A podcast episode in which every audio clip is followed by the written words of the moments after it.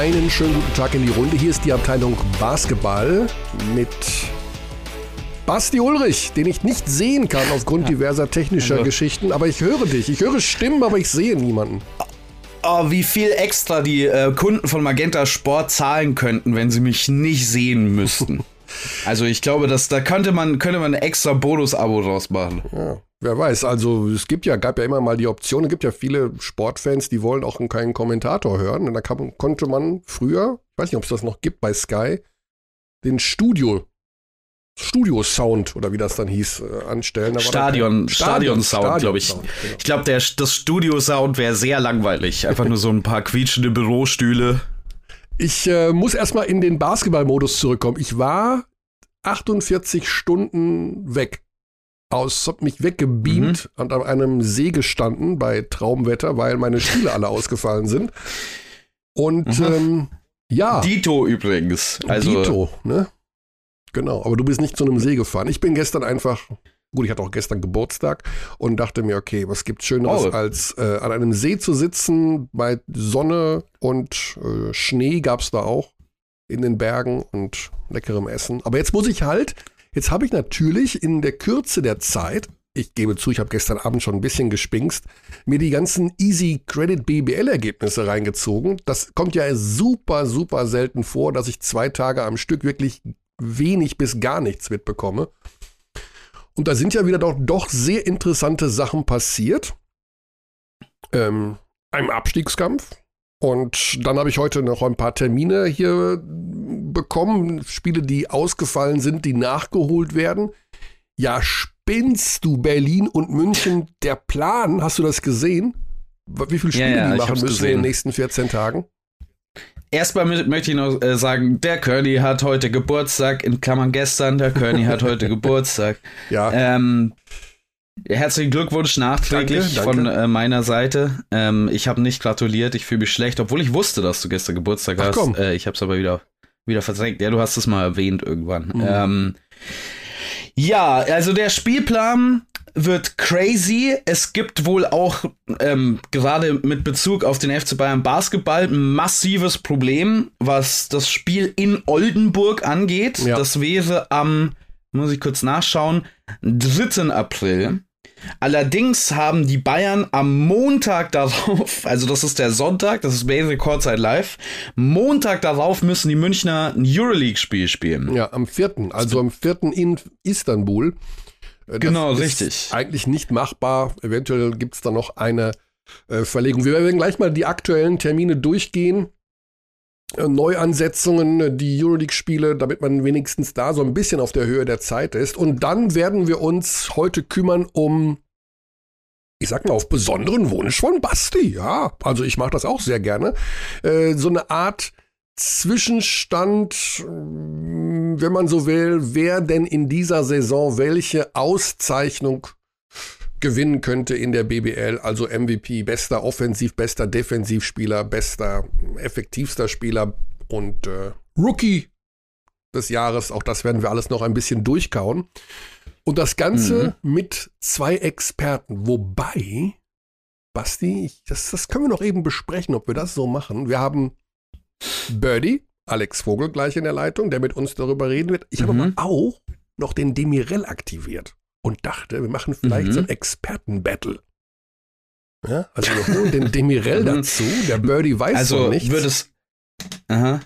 Äh, äh, also, stellst du den Beat, also du erwartest von den beiden schon, dass die rappen gegeneinander, oder? Ja, also ich weiß es nicht. Ich hoffe, dass sie einfach nicht einer Meinung sind und dann bam, bam, bam. Okay, wir werden sehen, Mhm. wie wir das machen. Ich Und was machen wir? Was machen wir beide in der Zeit? Wir könnten hören uns in der das Zeit, einfach keine an. Ahnung, an See fahren. Ja. Wir hören uns das einfach an, wie die beiden sich äh, duellieren. Aber ich habe das dumme Gefühl, die sind, ich glaube, die sind relativ ähnlich, was die Meinungen angeht. Na gut, wir werden sehen. Hast du den Basketball verfolgt? Ich meine tatsächlich im ja, Abstiegskampf. ich habe Frankfurt hat sich wieder Also erstmal- erstmal muss man, erstmal muss man, ja gut, Frankfurt, da ist sowieso viel los. Äh, Trainerwechsel, ähm, dann nach dem Trainerwechsel, zumindest jetzt mit dem Übergangscoach Klaus Perwas, gleich mal ein Sieg in Braunschweig. Äh, Will Cherry danach im Interview hat auf mich so gewirkt, als ob der, die Last der Zugspitze von seinen Schultern abgefallen wäre. Also der war wirklich mhm. über diesen einen Sieg, der noch nicht zwangsläufig ausschlaggebend ist für das, was dann im ähm, Erhalt, äh, Klassenerhaltsrennen passieren wird, so erleichtert. Gleichzeitig muss man sagen, Braunschweig, also die haben irgendwie die Scheiße am Schuh, ne? Also jetzt ist Robin Amaze sowieso die ganze Saison raus, Tuki Brown, jetzt auch noch David Kremer, der sich verletzt hat. Ähm, weiß man, glaube ich, noch nicht, wie schwer genau. Ähm, also, das ist wirklich für eine Mannschaft, die finde ich echt sehr vielversprechend wäre, wenn da der Kader mal voll wäre, eine sehr bittere zweite Saisonhälfte irgendwie, wobei Robin Amaze ja schon in die erste Saisonhälfte fällt mit der äh, Verletzung. Bei Frankfurt auch der nochmal nachtransferierte, wir haben ja letzte Woche schon über spektakuläre Nachverpflichtungen gesprochen, Marcel Ponitka, mhm. der Pole, äh, Bruder, meine ich, von Mateusz Ponitka. Das ist der Bruder, der, der jüngere Bruder, ja. Genau, der ja auf ganz andere Art und Weise in letzter Zeit auf sich aufmerksam gemacht hat, müssen wir jetzt, oder können wir darauf eingehen, müssen wir aber jetzt nicht zwangsläufig, finde ich. Und ja, ich würde jetzt nicht sagen, dass dieser Sieg unbedingt ein Signal für die Zukunft ist oder nicht, weiß ich nicht. Dafür war das Spiel zu aus der Reihe für mich. Also David Kremer und die Verletzung hat einfach Braunschweig komplett aus der Bahn geworfen, nachdem Kremer wirklich ein sehr, sehr starkes Spiel bis dahin gemacht hat. Weiß ich nicht, ob das jetzt einen Trend anzeigt, es ist auf jeden Fall aus Frankfurter Sicht gut, dass Ponitka so gut aussieht, schon zu Beginn. Aber ähm, bitter aus Frankfurter Sicht ist, dass Würzburg halt auch direkt nachzieht und wie. Also die haben Heidelberg wirklich in alle Einzelteile zerlegt. Ja, ja Würzburg daheim ist einfach mit viel Energie immer am Start. Ja. Und ganz interessant finde ich auch die Entwicklung. Also ich hatte ja letzte Woche noch gesagt, dass die Würzburger mir am ehesten noch Sorgen bereiten vor diesen ähm, Teams da unten, wurde aber mittlerweile so ein bisschen widerlegt, äh, auch von unserem äh, Freund der Show Lukas Feldhaus, der mir, mich nochmal darauf hingewiesen hat, seit Februar ist Würzburg tatsächlich eines der besseren Teams der Liga. Also wenn man auf mhm. die Ergebnisse und auf die Statistiken seit Februar guckt, wäre Würzburg, was das Net-Rating angeht, also die Bilanz zwischen ähm, gemachten Punkten pro 100 Ballbesitzen und Gegenpunkten pro 100 Ballbesitzen auf Platz 8, also sogar theoretisch in den Playoffs. Gut, das sind jetzt nur wenige Spiele. Zum Beispiel wäre in diesem Sample auch Bayern auf Platz 9 nur. Das ist natürlich nicht ganz repräsentativ für das, was wirklich die ganze Saison über vor sich geht. Aber es scheint so, als ob Würzburg jetzt durch diese auch vielen Veränderungen im Kader und auf der Coaching-Position vielleicht doch irgendwie noch so einen Rhythmus gefunden hat. Spiel des Wochenendes hat aber mal wieder wen es sonst als die BG Göttingen involviert. Ja. Die sind irgendwie, die, die können nicht raus aus der Primetime, der spektakulärsten Spiele. Und vor allen Dingen haben wir endlich wieder mal auch ein Spiel, was ja auch so ein, eigentlich überfällig war, wo Ricky Paulding mal wieder äh, Matchwinner war, wo er eine heroische Aktion 2,4 Sekunden vor dem Ende in einen Oldenburger Sieg verwandelt hat. Und äh, das war so ein bisschen, ja, hat man so fast ein bisschen in Vergessenheit geraten, dass Paulding da das über Jahre ja immer wieder mal gemacht hat. Super wichtige Sache. Oldenburg kommt da nach und nach aus dem Keller raus und ähm, die, ja, sind noch so viele Spiele, also da kann unten doch noch einiges passieren. Ähm, Gerade weil ja, Heidelberg auch verloren hat. Da, die Heidelberger werden demnächst zu Hause gegen Frankfurt und dann zu Hause gegen Gießen spielen. Also das sind dann so die Matches, wo es wirklich drauf mhm. ankommt. Ich denke, wir holen mal unseren Birdie dazu. Weißt du warum auch? Der wartet nämlich, der hat totalen Hunger. Und wenn ich eins weiß in diesem ah, ja. Leben, wenn der Kerl Hunger hat, dann wird er grantig. H hangry. Hangry. Und deswegen mhm. müssen wir dafür sorgen, dass er frühzeitig an sein Mittagessen kommt. Es ist jetzt Viertel nach zwölf. Hallo. Birdie, bist du hangry? Warum rufst du über WhatsApp an? Ach, das kann ich dir noch nicht verraten. Äh, ich glaube, die Antwort auf deine Frage, Kearney, ist ja. Er ist hangry. Allein dieses Hallo. Hallo. Also der, der Duft des Mittagessens, er hat ja schon deine Nase erreicht und du sitzt jetzt 2,50 Meter von wunderbarer Esskultur entfernt und musst mit uns sprechen. Ne? Das ist so richtig. Das ist gut zusammengefasst, ja, das stimmt. Und du weißt, welche Priorität bei mir das Mittag- und Abendessen hat. ja, es, äh, ich hatte überlegt, vielleicht auch noch fünf Minuten zu warten, aber äh, es ging einfach nicht. Dafür, ja, dann natürlich ganz lieben Dank schon mal, dass du deinen, deinen so wertvollen äh, Essensbeitrag ein paar Minuten nach hinten verschiebst. Gerne. Wir wollen ähm, sprechen. Basti Ulrich, Basti, Basti, Basti will den MVP heute küren. Und nicht nur den MVP. Mhm. Er möchte, Basti, du möchtest, ich will, du möchtest Preise ich will ihn nicht vergeben. küren. Ich will ihn nicht küren, ich will ihn besprechen. okay, Für mit welcher Kühen ist ein Kategorie? bisschen früh. Ja, mit welcher Kategorie fangen wir an? Sollen wir mit der, ich würde sagen, MVP kommt zum Ende. Wir fangen mal an mit ah, dem besten Newcomer. Und das ist ja schon eine Sache, wo man extrem diskutieren kann. Also handelt es sich um einen reinen deutschen Newcomer, nehmen wir einfach nur einen Rookie, der sein erstes Profijahr spielt, oder einer, der überhaupt zum ersten Mal in der BBL spielt und vielleicht vorher in Finnland war. Wie gehen wir da vor, Basti? Ja, hm, da, über die Kategorie, äh, existiert diese Kategorie als Preis überhaupt? Also Ja. das ist ja mehr dieser beste U22-Spieler, oder? Oder sind Ja, das zwei also- Kategorien, die ich gerade in meinem Kopf vermische? Letztes Jahr war es Justus Hollatz und insofern denke Ja, genau. dass die BBL da ähm, einen Deutschen sucht, der dort ja, sich verbessert hat. Ich finde es aber auch ganz interessant, einfach generell über einen Rookie zu reden, der, weiß ich nicht, letztes Jahr noch auf dem Mhm. College war und ähm, ob das nun ein Deutscher ist oder ein Amerikaner oder ein Serbe, ja, dann, dann, öffnen, dann öffnen wir doch die Diskussion darin und sagen, ähm, erstes Profi-Jahr. Okay. Wobei das auch schon wieder ein paar sehr junge Spieler ausschließt, ne? inklusive Justus Hollatz. Sakar Einem, Medi Bayreuth, mein Pick. Boah, da, da erwischt ihr mich. Da müsste ich jetzt erstmal so ein bisschen länger drüber nachdenken. Also ich finde, Sakar Anim hat sich unglaublich entwickelt innerhalb dieser Saison. Mhm. Ähm, ich finde, er hat nicht so gut angefangen. Aber was heißt nicht so gut angefangen? Ähm, ich finde, er spielt jetzt auf einem unglaublich konstant hohen Niveau und hat sich sicherlich auch aufgrund dessen, dass es dort viele Ausfälle in Bayreuth gab, er eine größere Rolle übernehmen konnten, konnte, ähm, hat er sich sensationell entwickelt. Von daher ist das sicherlich kein schlechter Pick. Ja. Mhm. Basti? Ja, ich meine, mit Sak Sakara Enem kann man eigentlich schon wenig falsch machen an der Stelle. Ne? Also theoretisch, und das ist aber so ein bisschen dann ähm, Paragraphenreitertum, wäre der andere Kandidat Caleb Holmesley, auch wenn der einen Nein, Vertrag bei den ja. Erie Bay Hawks unterzeichnet hatte, genau. Und glaube ich, wie viele Spiele? Zehn oder so gemacht hat für die. Also Ja. zählt das wahrscheinlich nicht, nicht ganz. Ähm, dementsprechend ist äh, Sakar Anim vermutlich so ein bisschen der Runaway-Kandidat aktuell für diese für diese Kategorie, von der ich auch nicht genau wusste, dass sie inkludiert ist in dieser Diskussion. Also, also mir ist auch als erstes Caleb Holmesley irgendwie in den Kopf äh, geschossen, aber ja, also wie gesagt, er hat ja in der G-League gespielt, Birmingham oder wo das war, und hat da schon einige Spiele gemacht, von daher, und das zählt ja auch als Profisaison dazu, von daher fällt er raus, nach deiner Definition, Körny. Ja, also ich mag das immer, wenn man wirklich sagen kann, okay, erstes Profijahr und schwupp, ähm, dann ist mir das auch egal, ob das jetzt ein deutscher Nachwuchsspieler ist oder jetzt ein, in dem Fall ein Amerikaner.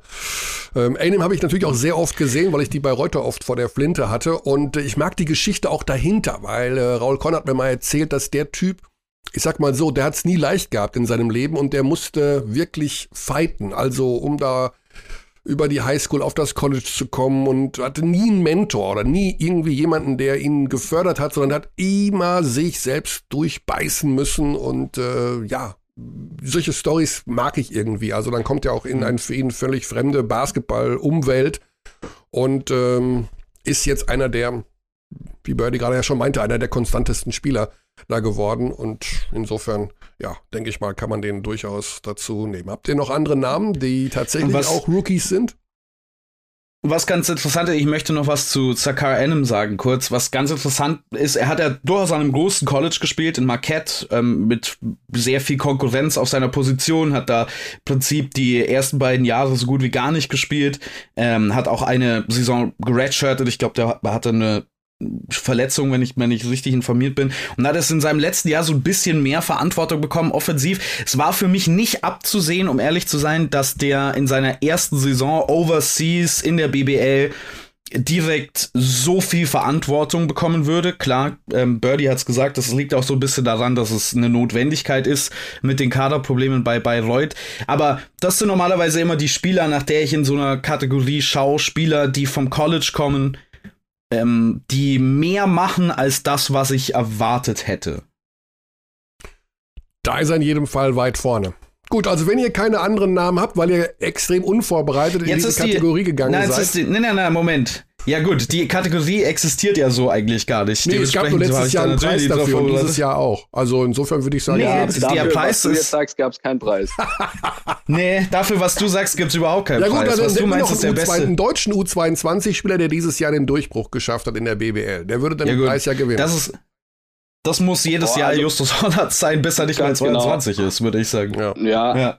Ja. Justus Hollatz, logischerweise. Len Schaumann hat ein gutes Jahr, spielt ein ganz gutes Jahr. Mhm. Ähm, ja, bist du eine anderer Meinung? Mm, Also nach dem, was da in Frankfurt so zu hören ist, ich glaube so 1000 Prozent happy sind sie mit seiner Performance nicht. Äh, Spielst du auf den Podcast mit Gunnar Wölbke an? Äh, nee, in dem Fall hat Gunnar das in dem Podcast, also Gunnar hat einen eigenen Podcast von den Fraport Skyliners in letzter Woche veröffentlicht und dort über alles Mögliche gesprochen. Ich hab, hat er über Len gesprochen? Das weiß ich gar nicht. Ja, ich glaube, es wurde so allgemein über ein paar Spieler gesprochen. Jetzt glaube ich nicht spezifisch über Len Schaumann. Mhm. Aber was er mir hat mir hat seine Entwicklung dieses Jahr getaugt. Also ich, ich fand das fand das sehr ordentlich. Aber an Justus Hollatz geht da natürlich äh, kein Weg vorbei. Also Len, Schau Len Schaumann macht immerhin neun Punkte im Schnitt. Der drei ist jetzt zuletzt nicht mehr gefallen. Mhm. Aber das finde ich jetzt schon nicht ganz so verkehrt. Ja, ich glaube, da ging es auch eher um defensiven Approach. Aber ich möchte das auch Genau. gar nicht zu ja, sehr. ja, das, ne? da also, gibt's auch da gibt's auch Potenzial Ja. und Luft nach oben. ähm, was wird denn aus diesem Hollatz eigentlich? Also, wo geht er denn hin oder bleibt er da oder was, was kann der? Geht er auch in diese böse NBA und nee, oder? Das ist, glaube ich, kein NBA-Spieler. Die böse NBA. Also Also, Also, also ich glaube, er wird schon irgendwann mal den Sprung dann machen. Also ich halte wahnsinnig viel von, von Justus Hollatz. Ich finde, er hat sich nochmal weiterentwickelt. Ähm, hat schon so ein paar Facetten seinem Spiel hinzugefügt oder beziehungsweise ist er da konstanter geworfen, geworden. Der Wurf ist natürlich weiterhin noch nicht so gut, wie er am Ende dann vermutlich mal irgendwann sein wird. Er ist ein genialer Pick-and-Roll-Spieler, er hat eine unglaubliche Harmonie mit Mike Kotzer, ähm, aber er findet auch den Kick immer ähm, raus. Also ich finde ihn einen ganz, ganz starken Spieler, einen guten Verteidiger, der auch sehr, sehr klar im Kopf scheint, äh, wenn man den Interviews zuhört. Also ein großer Fan. Ich glaube, er wird den nächsten Schritt dann irgendwann im Sommer, vielleicht nächsten Sommer, gehen und sich einem Euroleague-Team anschließen. Mhm. Okay. Ja, das glaube ich auch. Ich, äh, wir haben ja schon öfter in diesem Podcast auch besprochen, wie schwer die Point Guard Position derzeit ist, weltweit, gerade mit Bezug auf die NBA, sich da durchzusetzen. Ähm, was in letzter Zeit mir ähm, auffällt, das ist im Eurocup vielleicht sogar noch stärker zu merken für die Hamburger als in der BBL. Hollards Wurf sieht besser aus. Ich habe das Gefühl, da wurde dran gearbeitet, auch ähm, gerade in diesen Situationen off the dribble, auch wenn ich da jetzt keine Effizienzstatistiken dazu habe. Er sieht meines Erachtens nach besser aus und du hast es ja gerade schon gesagt, Birdie, das ist so das Element, was seinem Spiel aktuell noch fehlt. Wenn er das dauerhaft auf noch etwas höheres Level hieven kann, das ist unerlässlich für einen modernen Point Guard, dass man das kann. Alles andere, speziell sein Playmaking, ist eigentlich schon da. Also, wenn man das sieht, auch seine Assist-to-Turnover-Ratio, ähm, was für Entscheidungen der trifft. Das ist wirklich jetzt schon mit 20 Jahren, und man vergisst das, finde ich, so ein bisschen, dass er erst 20 ist, ein wirklich sehr, sehr hochleveliger Point Guard, was das Pick-and-Roll-Laufen angeht. Und das sieht man in dem Alter nicht so häufig. Bester Verteidiger. Großgewachsen, guter Verteidiger, Ja, riesig. großgewachsen. Ja. Hat, und wie du sagst, sein Wurf ist von der Technik her, also er wirkt runder. Es ist mehr so One Motion, also dass das alles in einer Bewegung ist, weniger abgehackt ist. Ähm, und das ist, glaube ich, ein ganz gutes Zeichen, dass es da noch weiter nach oben gehen wird für ihn. Okay, wir beenden die Hollatz-Festspiele und gehen zur Kategorie Bester Verteidiger. Justin Simon. Mhm. Also ich glaube, auch hier muss man wieder sagen, ist, reden wir über den besten Verteidiger dieses Jahr in der BBL, also was die Leistungen angeht, die er gebracht hat, oder reden wir über den vom Potenzial her besten Verteidiger Nee, nee, nee, nee, dieser nee. Liga? Diese Saison, diese Saison, dieses, die, die Leistungen in dieser Saison. dann sage ich Justin Simon. Mhm. Sind die, ist die Anzahl der Ballgewinne, die statistische Anzahl der Ballgewinne ein Faktor für euch bei dieser Wahl? Also es ist interessant, aber es ist für mich ganz sicher kein, kein entscheidender Faktor, weil es gibt viele Leute, die extrem Deny verteidigen, also extrem im Passweg stehen und häufig dann auch gambeln. Und wenn du gamblest, kriegst du vielleicht einmal von in zehn Versuchen den Stil und die neun anderen Male hat deine Verteidigung einen Nachteil, weil sie vier gegen fünf spielt in ein paar Sekunden. Äh, von daher würde ich sagen, ist das kein entscheidender Faktor, aber es ist trotzdem interessant. Mhm. Ja, es scheint überall, wo man hinhört in der Liga, ähm, Justin Simon als Name immer genannt zu werden, wenn es um den besten Verteidiger mhm. geht. Ich weiß nicht, welcher Coach mir gesagt hat, dass er den für eine absolute defensive Maschine hält. Also ähm, also, Wahnsinn. schau dir mal an, welche Länge er hat, welche Spannweite er hat, mhm. was für eine Athletik er mitbringt. Für mich ganz entscheidend, ähm, was er für ein Timing hat, auch bei seinen Aktionen. Ähm, er ist für mich auch kein schlechter Teamverteidiger. Ähm, also ich finde ihn teilweise grandios defensiv. Okay. Basti? Also ich hätte noch ein paar andere Kandidaten. Allerdings ähm, glaube ich nicht, dass da jemand wirklich an Justin Simon zu 100% hinkommt. Aber ich finde, man muss sie zumindest ins Feld führen die Chemnitzer, die sehr, sehr gute Saison der Chemnitzer funktioniert vor allen Dingen über ihre Defense. Und es funktioniert bei Chemnitz, um ehrlich zu sein, auch mehr im Teamverbund als durch einen überragenden Verteidiger. Aber ich finde, als drittbeste Defensive der Liga aktuell muss man irgendwen von diesem Team mit anführen. Und dann würde ich Isaiah Mike mit ins Spiel bringen. Der so ein bisschen alles macht für dich in der Defense, so wie viele im Kader beim Chemnitz switchable ist, viele verschiedene Positionen verteidigen kann, auch sehr gut verteidigen kann und der nicht viele defensive Fehler begeht. Also der einfach Du siehst jetzt nicht so, also offensiv sieht man viele spektakuläre Plays von Isaiah Mike. Klar, ist ein wahnsinniger Lieber, aber defensiv siehst du, finde ich, jetzt nicht. Ja? Sorry, ja, also als er Mike ganz kurz, ich glaube, der wäre letztes Jahr dann übrigens Rookie geworden äh, des Jahres, wenn es die Kategorie denn gegeben hätte. Ja. Fällt mir nur bei dem Namen kurz ein. Die ist, die, wie wir nochmal betonen müssen, die nicht existiert, diese Kategorie. Weshalb man sich auch nicht. Zwei Pfeifen, das ist der Wahnsinn. Was gibt's eigentlich zu essen, Birdie? Also auf was wartest du da? Kannst du uns vielleicht im Detail kurz äh, den Mund wässrig machen? Schinkennudeln. Schinkennudeln, so ein good old Classic. Okay. Klar. Mm. Logisch. Mit, mit extra viel Sahne ja, oder mit, mit Butter eher? Nein, na, eher zweiteres. Ah, Butter. Gut, dass wir ähm, so viel Zeit auf ähm, die Diskussion von Isaiah Mit Mike Käse äh, überbacken, auch logischerweise. verwendet haben. Jetzt kann ich mich auch mal nicht mehr ja, konzentrieren. Ich finde es auch wichtig, dass wir da auch solche Spieler im Detail diskutieren. ähm, ja, nenn, äh, schmeiß gerne noch einen Namen mit rein. Also Isaiah Mike finde ich eine gute Wahl. Also, ähm, ja, ich glaube Justin Simon sicherlich derjenige, der da, den man. Ich würde aber gerne noch die, aber guter Kandidat. Die Meinung von, ja, Mann, Meinung von Birdie zu hören. Ja. Okay. Zu wem? Zu? Also Isaiah ich dachte Mike? zu Isaiah Mike. Ja, sehr guter Verteidiger. Ähm, aber wie du sagst, also wenn du die Chemnitzer Spiele anschaust mit ihrem Big Ball, also sie spielen ja mit teilweise sehr, sehr groß, äh, weil sie eben sehr, sehr gute Switch-Defender auch auf den großen Positionen haben. Ähm, Jonas Richter ist da zum Beispiel zu nennen. Ähm, ist es eher im Teamverbund für mich doch. Also da stich, also auch die Ludwigsburger mhm. verteidigen logischerweise viel im Team, aber es sind trotzdem auch viele individuell starke Verteidiger. Joman Polas Bartolo, du kannst natürlich Nick Weiler-Bepp bei den Bayern nennen, Jovel Soßmann bei Alba Berlin nennen. Da gibt es schon viele gute Verteidiger in der Liga. Ähm, interessant übrigens, dass es häufig Guard-Verteidiger sind. Wenn wir über den besten Verteidiger in der NBA reden, sind es fast immer Bigs, ähm, über die wir sprechen. Mhm. Das gibt es in der BBL so nicht unbedingt. Ja, Jorman ja. Polas Bartolo hat den, diese Auszeichnung dreimal in den letzten vier Jahren gewonnen. Also in der Saison 1920 gab es keine Kategorie, die äh, ausgezeichnet wurde, aber es könnte sein, dass er dieses Jahr da abgelöst wird. Hat er ein bisschen eingebüßt? Der hat letzte Saison letzte Saison auch den Defensive Player gewonnen, ne? Ja. Da fand ich, dass er, dass sein Teamkollege gesnappt wurde. Ich fand, der MVP hätte letztes Jahr auch Defensive Player of the Year sein müssen, Jalen Smith. Ah. Aber gut. Ich ja. fand, Jane Smith war klar der beste Verteidiger bei Ludwigsburg letzte Saison. Ähm, ich hätte noch einen Namen, den ich anführen möchte. Ähm, auch wenn der in dieser Saison bei Ulm sehr, sehr viel offensive Verantwortung übernimmt und das so ein bisschen mehr raussticht. Ähm, ich finde dennoch, dass Semaje Christian alle Versprechen, die man aus seiner relativ, naja, wohl gar nicht so kurzen NBA-Zeit bekommen hat, über seine ähm, sehr, sehr gute Defense auch in der BBL erfüllt. Und wie es Birdie schon gesagt hat, ist wieder Point of Attack ein Guard-Verteidiger, der es sehr, sehr vielen gegnerischen Guards schwer macht, der, und das muss man mit beachten, finde ich, gleichzeitig so eine offensive Last tragen kann.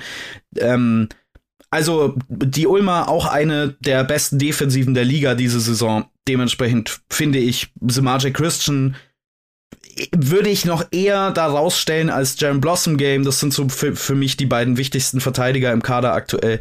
Aber Christian aufgrund der des, des Fokuses auf die Defense gegen gegnerische Guards für mich da am ehesten noch der Kandidat. Aber wie gesagt, es reicht eigentlich keiner an Justin Simon hin, so wirklich diese Saison. Oh. Benny, du hast gerade kurz dein Mikro stumm gemacht. Bist du schon am Essen? Nee, ich musste, ich musste kurz räuspern. also Samuel J. Christen kommen wir vielleicht noch später drauf, denn das ist einer meiner MVP-Kandidaten. Also ich bin da, weil alle immer die ganze Saison TJ Shorts und äh, Parker Jackson Cartwright und wer wird's denn nun von den beiden? Ich finde, da wurde Samuel J. Christen so ein bisschen immer vergessen, um ehrlich zu sein. Also ich bin da auch ein sehr großer Fan von. Werden wir gleich noch zu kommen. Haben also mit Justin Simon einen klaren Favoriten kann man so sagen, weil egal, ja. wo man, mit wem man spricht über dieses Thema, kommt immer wieder, dass er der Kandidat ist und äh, damit als Favorit, würde ich mal sagen, gelten kann. Jetzt kommen wir zu einer Kategorie, die finde ich ja ganz, ähm, würde ich auch gerne mal in den Raum stellen, ob es sowas geben muss unbedingt. Bester Offensivspieler. Also ist das nicht gleichzeitig immer auch ein ganz, ganz, ganz starker Kandidat auf den MVP? Also, ja, die Widers nein, Widerspreche ich nein, dir? Nein. Widerspreche okay. ich dir und dieser kann ich dir direkt am Beispiel eines Namens, ähm, der sehr prominent derzeit ist, äh, vortragen. Ja. Also, das ist nur das Beispiel Max Heidegger. Er ist ah. mit Sicherheit kein MVP-Kandidat, aber mit Sicherheit ein Kandidat für den besten Offensivspieler der Liga aktuell. Ich weiß nicht, ob es ist, aber er ist mit ja. Er gehört in den Kandidatenkreis. Ja. Ja. ja. ja. ist unter, unter Ingo Freier so ein bisschen aufgeblüht nochmal. Also hat er einen ganz starken Saisonstart und dann irgendwie, jetzt kommt ihm die Spielweise wohl sehr, sehr entgegen. Ähm, ja, ich finde ihn auch Wahnsinn, offensiv, wie der, was der da macht. Wie viele Punkte hat er jetzt schon wieder gemacht? Auch wieder über 30, ne, am Wochenende. 32 ja. gegen Göttingen, ja. Brutal. Also der wird wahrscheinlich auch noch mal ähm, am Ende der Saison, denke ich, auf der Eins stehen, was die, was den Durchschnittswert angeht, was die offensive Punkteausbeute angeht. Da kann ich mir momentan keinen anderen vorstellen, weil der regelmäßig da so abliefert. Aber klar, mhm. also ein MVP-Kandidat ist er eigentlich eher nicht. Das ist richtig. Bester Offensivspieler, Birdie. Von den Anlagen her, also Sean Thomas ist natürlich herausragend für die Bayern in der BBL. Mhm. Ähm, trotzdem würde ich sagen, von den Anlagen her, weil ich glaube, er hat eine ganz große Zukunft vor sich und ich glaube, da ist noch viel, viel Steigerungspotenzial auch da, ist es für mich wahrscheinlich Caleb Holmesley. Mhm. Wow, ähm, okay. Ich finde, er ist ein sehr begnadeter Scorer, hat jetzt ein sehr schwaches Spiel gehabt. Ich finde, er ist ein super guter Passgeber. Er ist ein großer Spieler. Ähm, auf den Guard-Positionen, der das Pick and Roll laufen kann, der gute, der Passwinkel erkennt, der sehr, sehr kreativ passt, verschiedene Pässe schon in seinem Repertoire hat. Ähm, er hat den Drive, er hat den Spot-Up-Wurf, er hat den Pull-Up, also auch den Wurf aus dem Dribbling. Er bringt sehr, sehr viel mit, macht 17 im Schnitt bei zugegebenermaßen keinen guten Quoten. Ähm, er kann sich sicherlich noch steigern, was das an die Linie kommen angeht. Ähm, trotzdem finde ich, dass er von den Anlagen her sehr, sehr viel mitbringt. Ich kann aber auch jegliche Meinung verstehen, wenn Leute da Kamar Baldwin nennen, ähm, TJ Shorts nennen, hm. Parker Jackson Cartwright nennen, ähm, die vielleicht nochmal im Einzelnen einen größeren Einfluss auf die eigene Mannschaft haben, ähm, beziehungsweise eine größere Rolle entscheidender für das Spiel der eigenen Mannschaft sind ähm, und deshalb für mich auch eher MVPs auf jeden Fall sind als, als ähm, als Caleb Holmesley. Aber ich bin verliebt in das Spiel von, von Caleb Holmesley, beziehungsweise das Potenzial, was in ihm drin steckt. Ähm, ob er jetzt ja. der beste ich, Offensivspieler ist, sei mal dahingestellt. Stand jetzt. Ich glaube, er könnte es werden, wenn er länger bleiben würde. Ja. Ich würde tatsächlich widersprechen, was die Auszeichnung für den besten Offensivspieler diese Saison angeht. Im Eurocup sehr viel mehr, weil Caleb Holmesley da deutlich effizienter ist als in der Liga. Ja. In der Liga über neun Dreierversuche pro Spiel bei 33 Prozent. Das ist nicht gut. Dazu finde ich, fehlt seinem Spiel noch ganz klar ein Element, das Inside, also speziell mit Drive zum Korb das passiert irgendwie nicht. Im Spiel von äh, Caleb Holmes, die setzt selten mal die Defense so unter Druck, dass er tatsächlich mal ein defensives System kollabieren lässt mit dem Zug zum Korb, geht auch kaum äh, an die Freiwurflinie. Es ist schon alles sehr außenorientiert und ich finde dafür, dass er kein Spieler ist, der auf diese Art und Weise Druck auf eine Defense ausüben kann, zumindest noch nicht. Er ist ja, ähm, wie du auch gerade schon gesagt hast, noch sehr, sehr jung und hat sehr viel Zukunft vor sich.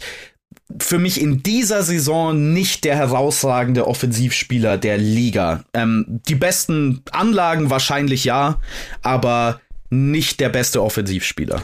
Es ist ja gerade so ein bisschen. Ja. ja. Birdie, bitte. Nee, also ich würde sagen, bezüglich Drive würde ich dir ein bisschen widersprechen. Also ich finde, er hat keinen schlechten Drive. Ähm, er hat ein gutes, er hat vor allem sehr verschiedene Finishes unterm Korb. Er hat den Floater, ähm, er hat den Layup, also den ganz normalen Drive, äh, kann da auf verschiedene Art und Weisen finishen. Ähm, er bringt es noch nicht in der Konstanz, das, das ist richtig, aber ich finde, er hat schon äh, die Anlagen und er zeigt es auch immer wieder, dass er, dass er das mitbringt und auch umsetzen kann. Ähm, aber ich gehe vermutlich mit, dass er am Ende nicht dieses Jahr der beste Offensivspieler ist. Mhm. Mhm. Eine Sache, die ja gerade so ein bisschen angeklungen ist, Sean Thomas, also ein Spieler des FC Bayern. Wir haben ja immer wieder die Diskussion, dass wir die Euroleague-Teams, ja, dass die bei den MVP-Geschichten fast so ein bisschen außen vor oft waren in den letzten Jahren. Und wir haben gerade auch bei dem, bei der Kategorie bester Verteidiger äh, ein Nick Weiler-Bepp ja eigentlich überhaupt gar nicht erwähnt, obwohl der seit Monaten oh, die besten, die besten Spieler Europas verteidigt. Birdie hat ihn, Bird, Birdie hat ihn erwähnt, ja. Ah, du hast ihn erwähnt, Birdie, okay. Aber der, ja. der ist doch eigentlich, wenn man es genau nimmt,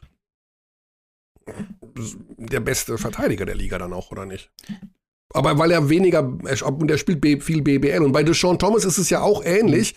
Wenn ich jetzt wählen müsste aus den Kandidaten, die ihr auch gerade genannt habt, für beste Offensivspieler, dann komme ich eigentlich an Deshaun Thomas Aber das nicht ist ja, vorbei. Ja, das ist ja die alte, die alte ja, genau. Diskussion, genau. die wir schon hundertmal hatten. Die LeBron James sollte eigentlich seit elf Jahren durchgehend MVP in der NBA sein. Oh. Der war über elf Jahre der unangefochten beste Spieler dieser Liga und hat das in den Playoffs gezeigt. Aber es gibt nun mal Spieler mit besseren regulären Saisons. Wie gesagt, wenn du den besten Spieler der Liga wählen würdest in der Easy Credit BBL, wäre wär das seit Jahren, genau, entweder Lucic oder Sigma. Aber das heißt ja nicht, dass die die beste Saison spielen unbedingt dieses Jahr. Ja, okay, also bester Offensivspieler. Wenn ihr euch jetzt festlegen müsstet auf einen, wer soll den Titel Kamar bekommen? Baldwin. Kamar Baldwin. Ja, okay. Kamar Baldwin. Ohne Frage für mich. Okay. Kommen wir zum jetzt schon zum MVP? Oder erst den Trainer des Jahres? Trainer des Jahres. Trainer des Jahres. Zum MVP, das sage ich direkt, Birdie, da holen wir noch einen Experten dazu. Die Schinkennudeln müssen noch warten. Oh je, okay. Trainer des Jahres. Also ich sag mal, es gibt dieses Jahr einige Kandidaten. Ich liste mal mhm. meine Kandidaten auf. Also im Gröberen erstmal. Thomas Isalo, John Patrick, Rodrigo Pastore, Roll Morse, Sebastian Klein, Jesus Ramirez und Raul Corner. Das sind so die sieben, die man, finde ich, so ein bisschen mit reinnehmen kann. Raul Corner, aufgrund dieser gesamten Umstände, finde ich, hat er sehr, sehr viel rausgeholt aus dieser Mannschaft, hat sie frühzeitig äh, vom Abstiegskampf irgendwie entfernt. Die haben jetzt elf Siege schon. Jesus Ramirez hat große Verletzungsprobleme. Ähm, Robin Amaze raus. Jetzt mal gucken, was mit David Krämer ist. Tuki Brown wird schon längere Zeit gefehlt. Ähm, eine Mannschaft, die, finde ich, von der Zusammenstellung her nicht unbedingt unclever äh, zusammengestellt wurde, aber wo es natürlich an der Klasse in der Spitze schon, schon ordentlich fehlt. Ähm, letzten zwei Spiele waren jetzt schwach gegen Heidelberg und gegen Frankfurt. Sebastian Klein müssen wir nicht drüber sprechen. Überragend. Roll Muss macht mit Göttingen einen tollen Job. Chemnitz mit Pastore. John Patrick still mhm. und leise sind sie irgendwie auf Platz 3 in der Liga und Thomas Isalo mit Bonn natürlich auch eine der Erfolgsstories. Das so sieb, meine sieben Kandidaten, die Sinn ergeben würden. Ja. Also wenn ich das kurz, ähm, also ich würde, ich würde das ein bisschen eingrenzen, den Bereich, und ja. würde sagen, dass die drei Kandidaten, die für mich herausstechen, sind Rodrigo Pastore, ähm, Thomas Isalo, wahrscheinlich die beiden, jetzt da ich nochmal drüber nachdenke. Das sind die beiden Kandidaten für mich. Vor Raul Moors und Sebastian Klein. Raul Moors tut mir ein bisschen weh. Ja, Raul Moors. Also ich sage dir, ich sage schwierig. Dir, ich sage dir, wenn ich die Chemnitzer Mannschaft vor der Saison gesehen habe, so wie, so wie sie zusammengestellt ist, und dann sehe mhm. ich, diese Mannschaft steht jetzt aktuell bei 15 zu 8, dann denke ich, okay, äh, sie stehen ungefähr so da, wie ich damit auch gerechnet hätte. Vielleicht leicht besser, okay. aber kein, kein großer Unterschied. Wenn ich jetzt auf Göttingen schaue und auf den Kader schaue vor der Saison und dann schaue ich auf die Tabelle und die stehen bei 14 zu 9, dann denke ich mir, wow, also da ist für mich das, was Göttingen erreicht hat, deutlich eher overachieving als das, was Chemnitz erreicht hat. Mhm. Also mein Kandidat für ich den Fall, dass euch das auch interessiert, ich hätte wohl, ich hätte Roel Moos gewählt jetzt oder würde ihn wählen, ja. weil ich das ähm, mit dem Kader nicht im Ansatz gedacht hätte. Ich auch nicht. Ich auch nicht. Also das ist wirklich Overperforming ja, ihr habt, vom Feinsten. Habt schon recht. Ich habe halt das Gefühl, also für mich persönlich, aber das ist auch eine sehr individuelle Sicht der Dinge, finde ich, dass Rodrigo Pastore mit diesem Kader so interessante Dinge macht und so eine moderne Art von Basketball spielt, die finde ich mehr die Systemleitungsfähigkeit eines Coaches unterstreicht als Raul Moors in Göttingen. Ich sehe den Unterschied in dem Kader ähm, und muss auch sagen, ja, wahrscheinlich habt ihr recht. Mein einziges Ding damit ist, dass man, finde ich, vielleicht damit sogar ein bisschen die Leistung von Kamar Baldwin unterschätzt, weil das, was der in den letzten Vierteln gerade von diesen Spielen macht, hat, finde ich, nicht viel mit Coaching zu tun. Also ich meine, der nimmt den Ball, nach dem Einwurf, dribbelt über die Mittellinie, geht in die Mitteldistanz, du weißt genau, was kommt und du kannst nichts dagegen unternehmen. Das ist der herausragende Scorer, gerade in äh, späten Situationen. Und so haben die Göttinger auch halt auch sehr viele knappe Spiele gewonnen. Was jetzt bei Chemnitz auf der anderen Seite, finde ich, mehr übers System kommt als über einen herausragenden Spieler. Aber ihr habt schon recht. Okay, bevor wir zur MVP-Kategorie kommen, Birdie, habe ich noch ein kleines Attentat auf dich vor. Kona 3. No. Kona 3. Kona 3. Das ist. Also. Was soll ich jetzt sagen? Brathändel, ne, Oldenburg, das liebe ich. Modern, aber irgendwie. Hm, hm. Warte, die, lass mich, lass ja. mich raten, was die Kategorie ist, Curdy. Ja. Äh, die Top 3 Wege, Zeit zu verschwenden, damit Alex Vogel niemals Mittag essen kann.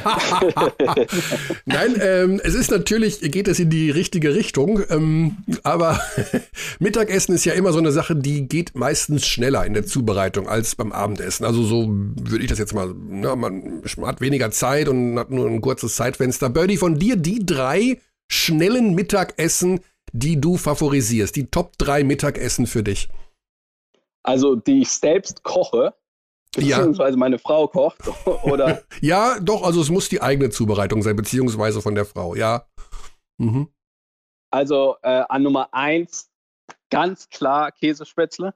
Ah, okay. Also es ist mein absolutes Lieblingsessen. Ähm, okay, was aber von der Zubereitung Spätzle selber machen, das dauert auch ein paar Minütchen, aber gut, äh, akzeptiert. Ja, ja, die muss man ja auch nicht immer unbedingt zu 100% selbst machen. Okay, es geht gut. ja um die schnelle Zubereitung. Ja. Okay. Ähm, mhm. Aber du hast natürlich vollkommen recht.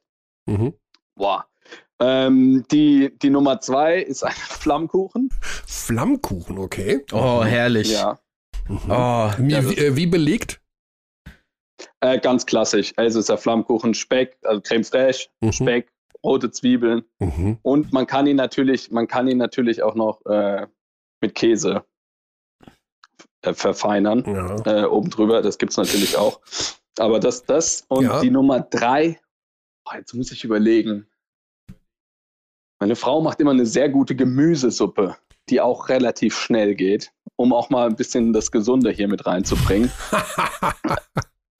Also selbstgemachte Gemüsesuppe ist natürlich äh, dann tatsächlich auch ein bisschen aufwendiger. Ne? Dann ja, ist ein bisschen aufwendiger, ist ein bisschen aufwendiger, aber kriegt es schon immer sehr, sehr schnell und gut hin. Ja.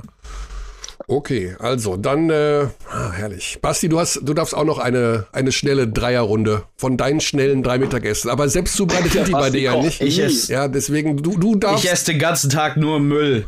Kinder, Schokoriegel, ein Überraschungsei und eine alte Semmel, keine Ahnung. ja, für Fastfood wollen wir hier keine Werbung machen. Ich hole jetzt noch den Mieter Demirel dazu, damit es noch ein bisschen länger dauert. Nee, Quatsch. Eigentlich ich hoffe, dass das jetzt funktioniert hier mit diesem Gruppenanruf. Ist er schon da? Oder nicht? Denn wir wollen natürlich ganz schnell die MVP-Wahl ähm, auf noch etwas breitere Beine stellen. Da ist er, Mitat. Wo ist er denn? Dammit. nee, nee, nicht. Oh, der Mitat hat aber eine komische Stimme. Hat geklappt. Ah, da ist er. Da ist er, Mitat. Hurra. Äh, ja, wir sind zu dritt. Wir haben unseren ähm, Experten Alex Vogel noch in der Leitung. Basti ist natürlich auch dabei. Und äh, wir sind nämlich gerade schon bei der MVP-Wahl angekommen, wollen aber, mhm. weil wir über die Kategorien bisher schon gesprochen haben und uns so ein bisschen den Kreis sehr eingeengt haben, von dir mhm. als, wenn man so will, ja, unser bester Experte bei Magenta Sport. Ach, das nicht. äh, nee, ähm, kurz, ähm, ob du mit der äh, deine. Nee, jetzt nee. deine Kann Wahl ich kurz sagen, dass die Ansage während dieses Podcasts von Kearney war, dass der will, dass ihr euch battelt. Also wenn ihr. Wenn ihr. Hey, Basti, Basti. Kearney, ich, ich glaube, Kearney äh, beatboxt gleich und wenn ihr ein paar Bars habt, dann lasst die gerne los. Ich halte mich raus, ich habe damit nichts zu tun. Ähm, Mitat, aus deiner Perspektive ja. ganz kurz die, die Wahl, die du jetzt treffen würdest, wenn es um den, womit haben wir angefangen, den besten Rookie oder von mir aus auch den besten deutschen U22-Nachwuchsspieler, wie immer die BBL das am Ende der Saison verpackt. Aber wir haben so ein bisschen das Fenster aufgemacht, der beste Rookie, der beste Spieler, der ähm, ja in seinem ersten Profijahr steckt. Hättest du da jemanden? Jetzt nur für, für die BBL meinst du? Ja, für die BBL.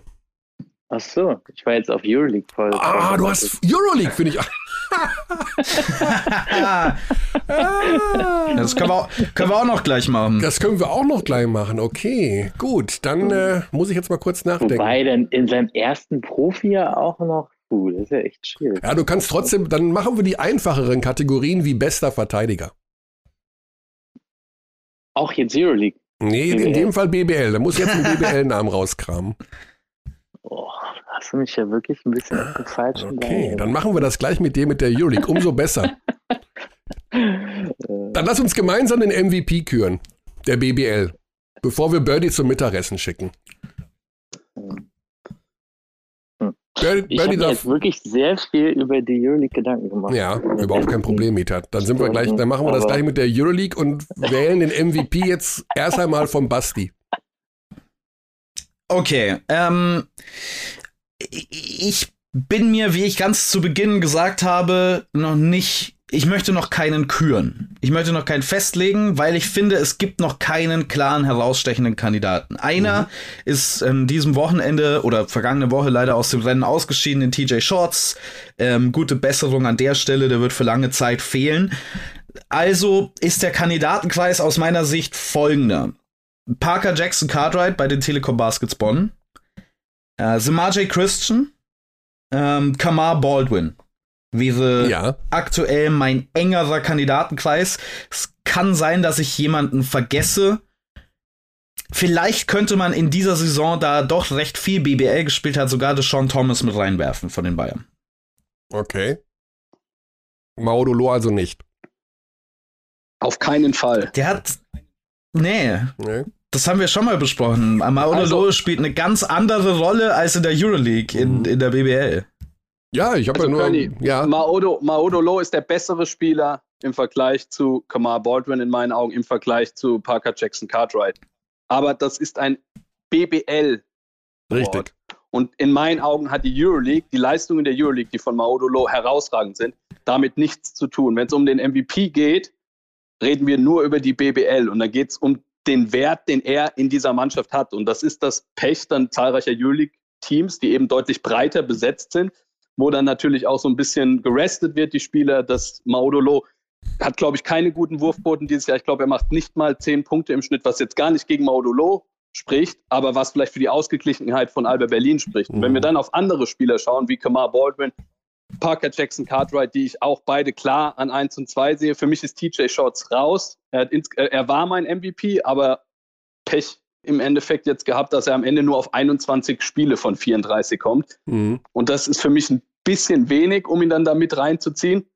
Ähm, und für mich ist jetzt der MVP Kamar Baldwin. Also was er, du hast Basti eben auch schon angesprochen, was er abreißt, wie klatsch er ist, wie viele Spiele er den Göttingern gewonnen hat. Ähm, seine Wurfquoten sind nicht schlecht, sind nicht überragend, aber gerade am Ende von Spielen ist er in den meisten Spielen, in Chemnitz hat er auch zum Beispiel mal eine schlechte Klatschpartie gehabt, aber ansonsten ist er so, so gut am Ende von, von Spielen. Er trägt diese Mannschaft, er ist einer der besten Scorer der Liga mit über 20 pro Partie, er trifft den Dreier gut, ähm, er hat den Drive, er hat den Midrange, er hat den Dreier, er hat wirklich, finde ich, offensiv alles, ist dazu ein guter Verteidiger und sein Wert ist kaum in Worte zu fassen für die Göttinger. Deshalb habe ich ihn noch leicht vor Parker Jackson Cartwright für den im Endeffekt auch alles, was ich gerade gesagt habe, ähnlich zutrifft. Mhm. Okay. Gut, mein Kandidat wäre Sema J. Christen, weil ich es äh, mag. Also ich bin da völlig d'accord, dass Kamar Baldwin der MVP werden wird oder könnte oder sein sollte. Bei ähm, Sema J. Christen finde ich es sehr, sehr gut, wie er eine gewisse Balance hinbekommt. Ein Team ähm, gleichmäßig zu füttern, zu bedienen, wo doch sehr viele Spieler den Ball haben wollen. Das hast du halt natürlich bei Göttingen nicht. Da bist du der Ballmagnet und ähm, kannst im Grunde machen, was du willst. Das geht in Ulm nicht. Du hast ein Blossom Game, du hast ein Felicio, gut, den hast du jetzt nicht mehr, aber da gibt's eben noch einen Herkenhoff, da gibt's einen Kleppeis, da gibt es alles auch Dudes, die unheimlich gerne werfen und das alles unter einen Hut zu bekommen und in den schwierigen Situationen die richtigen Entscheidungen zu treffen, muss ich sagen, finde ich bei dem Typ sehr, sehr stark. Also der hat irgendwie einen guten Approach in äh, dieses Gefüge zu führen, was ja äh, auch nicht ganz unwichtig ist. Birdie, wir wollen dich entlassen. Ich habe so viel, so viel Mitleid mit dir jetzt, weil ich weiß, ich weiß genau, wie du dich jetzt fühlst. Ja, nicht gut. Danke für deine Expertisen. Wir sehen uns die Tage und ähm, ich glaube, Flammkuchen kommt bei mir jetzt auch dann mal mittags auf den Tisch. Das ist eine sehr gute Perfekt. Idee. Perfekt. Ja. Ich komme vorbei. Ja, das hätte ich nicht sagen sollen, ne? Genau. Ja, du kommst vorbei. Jederzeit. Alles klar. Bis dann. Danke Cheers. euch. Ciao. Ciao.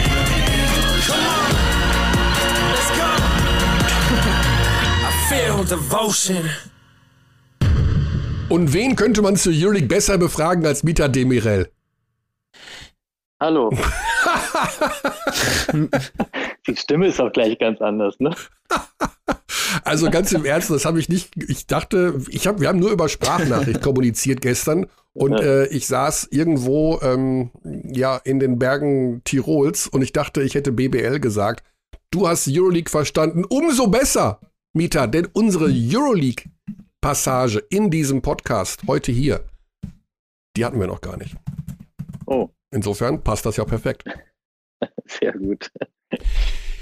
Ja, die Euroleague in dieser Woche, das vielleicht mal als allererstes. Es gibt ja einen Wahnsinnstermin durcheinander. Vielleicht um das mal abzudaten. Für den unwahrscheinlichen Fall, äh, dass da noch jemand durchsteigt. Aber hier einige Updates. Alba Berlin, Dienstag, 22. Also morgen in dem Fall, gegen den FC Barcelona. Und der FC Bayern spielt auch morgen bei Panathinaikos, also das erste Spiel nach der Corona-Pause für die Bayern ist morgen 1945, beide Spiele parallel, äh, der Sendestart bei Magenta Sport. Und ähm, dann gibt es noch am Donnerstag spielt, jetzt muss ich einmal schauen, nicht, dass ich jetzt irgendwas durcheinander schmeiße. Ne, Freitag spielt Alba gegen Roter Stern Belgrad um 19.45 Uhr. So. Das für diese Woche. Was die Teams in den nächsten Tagen und Wochen noch alles haben, also wenn man sich den April-Spielplan der Bayern anschaut und auch von Berlin, wird es einem komplett schwindelig. Lass uns, Mietat, kurz eine Idee über das, was du dir rausgesucht hast. Die Kandidaten, die dir bisher aufgefallen sind für die unterschiedlichen Kategorien in der Euroleague. Was, äh, welche Namen kannst du uns da servieren?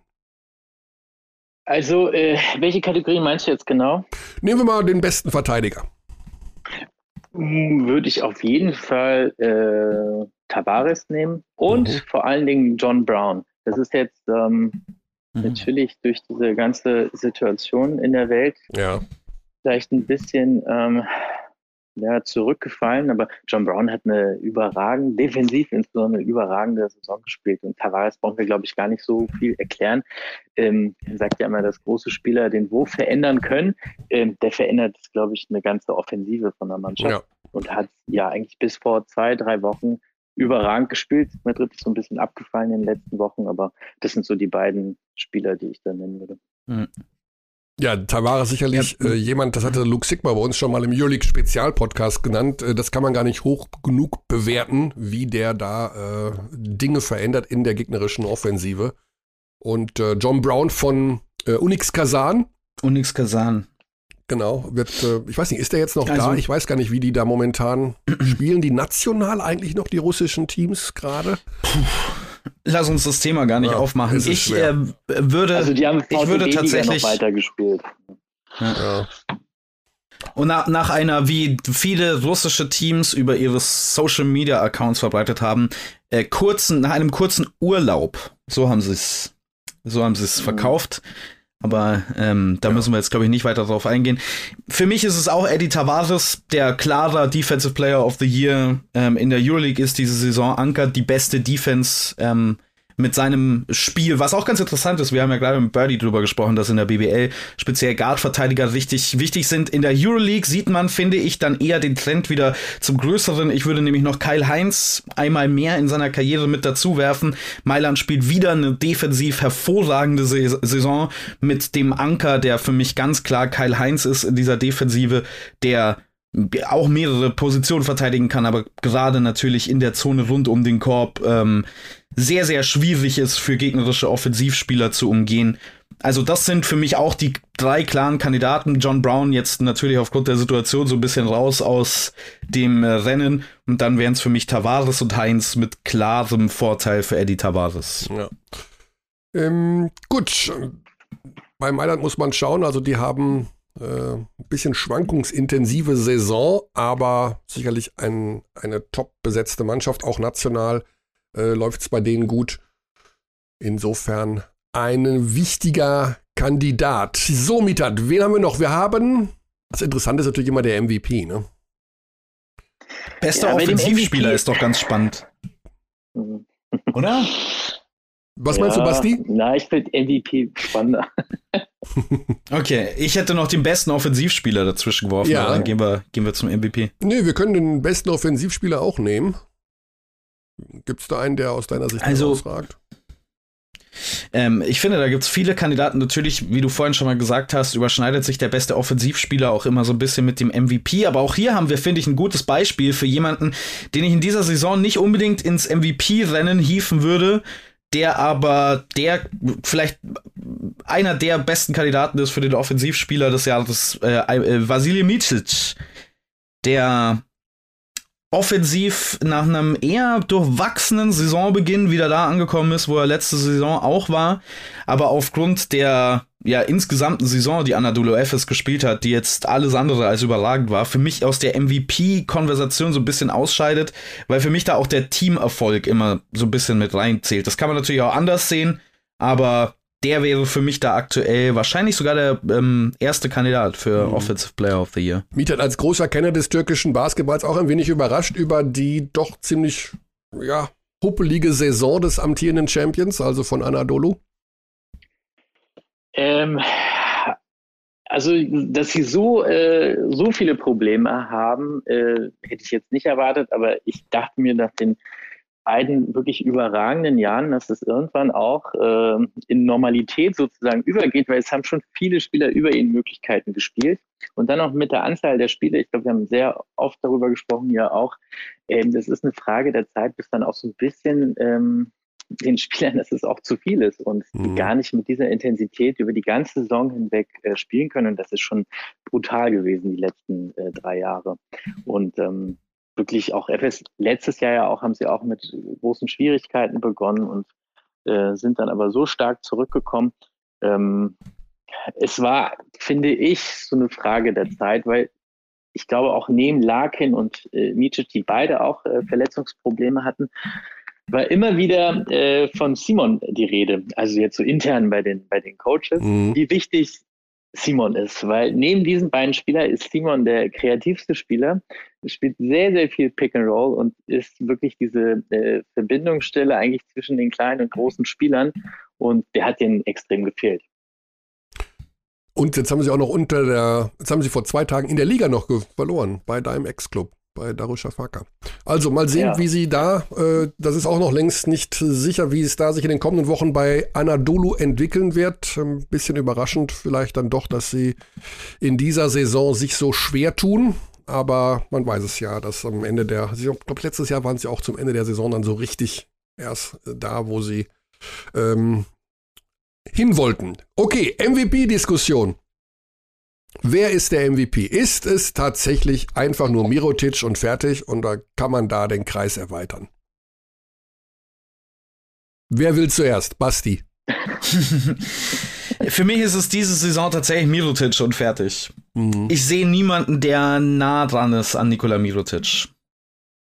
Also, um ehrlich zu sein, Mitat, ich weiß nicht, hast du noch irgendeinen, den du da reinschmeißen kannst? oder ist es wirklich naja. Mirotic und fertig? Also von seiner ganzen Anlage und von der ganzen Bedeutung in der Mannschaft ähm, ist Mirotic natürlich ähm, mit einer der wichtigsten Kandidaten. Aber ähm, das muss man sich halt auch erst verdienen. Also man hat ja letztes Jahr gesehen, dass das, was Barcelona da aufgefahren hat, ja nicht ganz so gereicht hat. Und der MVP ist meiner Meinung nach, kommt er aus der Mannschaft, die den MVP äh, gewinnt, äh, die die ähm, Meisterschaft gewinnt. Ja. Und ähm, das muss man sich dann auch, gerade wenn man so eine starke Mannschaft hat, äh, die ja wirklich sehr, sehr gut auch geführt hat. Der hat sich zurückgenommen, der stellt sich immer in den Dienst der Mannschaft. Man hört wirklich nur positivste Sachen über ihn, ja. Aber MVP muss halt auch die Euroleague gewinnen, finde ich. Und ähm, deswegen bin ich ganz gespannt in dem Final Four, äh, was da, oder auch schon in den Playoffs, aber was dann da passieren wird. Und ich finde, dass man erst danach den MVP küren kann. Aha, also hm. der MVP muss, oh. sollte hm, aus der Mannschaft kommen, die gewinnt. Da gibt es ja nochmal den also Finals MVP. Es gibt ja, ne? das ist ja genau, dafür gibt es ja, ich finde ja, auch, dafür gibt es ja die Auszeichnung des. Mhm. Kann man auf jeden Fall unterscheiden, habt ihr total recht also müssen wir auch ein bisschen, um auch mehr darüber sprechen zu können. Da gibt es ja viele Kandidaten, die jetzt ihre Mannschaft irgendwo hingetragen haben. Ja? Äh, auch ein Lorenzo Brown, ich war noch nie ein großer Fan von ihm, äh, habe den über Jahre immer wieder beobachtet, aber Kazan hat einfach echt gut gespielt. Ne? Und ähm, auch ähm, dass die Spieler, also dass der Coach Berasovic auch hinbekommen hat, dass diese ganzen individuell offensiv sehr, sehr guten Mannschaften auch so aggressiv in der Verteidigung spielen, auch als Team zusammenspielen. Ähm, und Brown ist der Point Guard äh, von, dieser Mannschaft, der hat das geschafft, die da oben mitspielen. Ja? Mhm. Auch Mike James hat sich total zurückgenommen, nachdem er einige Trainer verschlissen hat. Ähm, hat sein Team fast geschafft, eigentlich so in die Playoff-Position zu bekommen. Sind auch alles Kandidaten, die ihr Team sozusagen äh, besser gemacht haben, sich zurückgenommen, besser gemacht haben und äh, überraschend in äh, Playoff-Position gebracht haben. Aber ich glaube, der eigentliche wahre MVP, der wird dann halt erst noch gekürt, finde ich. Okay, gut, dann harren wir der Dinge in der Euroleague. Wir hoffen, dass das jetzt halbwegs äh, vom Spielplan her äh, unfallfrei über die Bühne geht. Äh, die ganzen Corona-Geschichten plus die ähm, das Rausnehmen der russischen Teams hat natürlich für ja, ein unfassbares Chaos gesorgt. Ich weiß gar nicht, wie das Mannschaften wie Berlin und München alles auf die Reihe kriegen sollen und werden, aber wird wahrscheinlich damit verbunden sein, dass man das ein oder andere Spiel einfach nicht mit 100% Energie abliefern kann.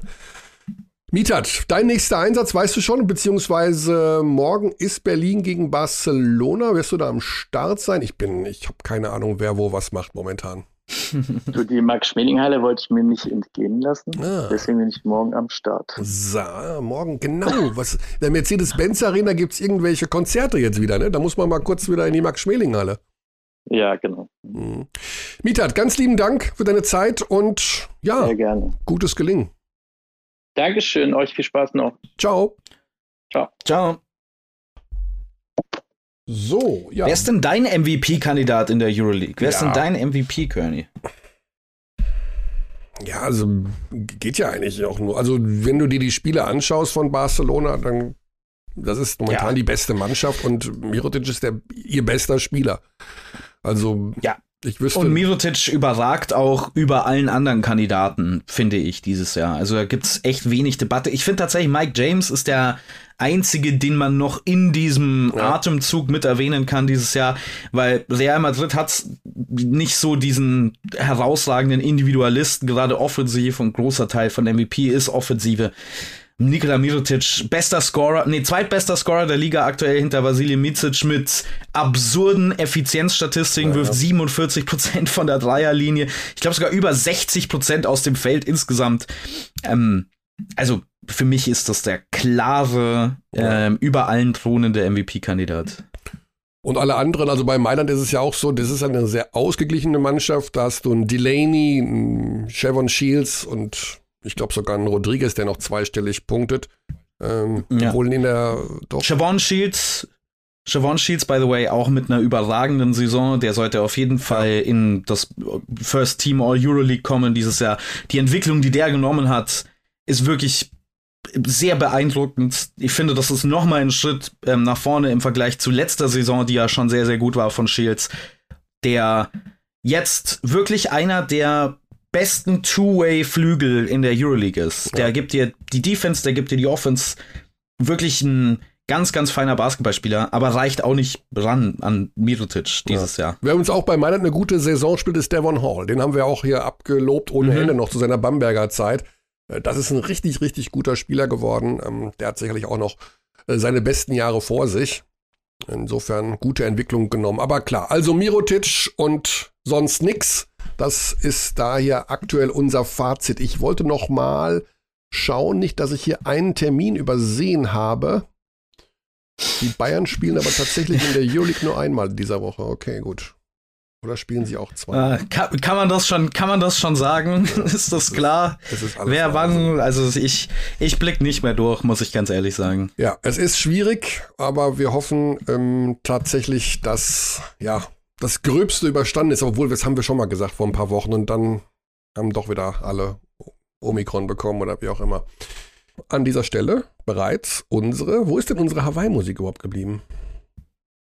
Wo ist sie? Bis ich mal die Knöpfe finde. Ich weiß, da machen sich manche schon drüber lustig. Aber sie muss hier irgendwo sein. Ah, da ist sie. Ja, die Übersicht behalten, das ist das Wichtigste momentan.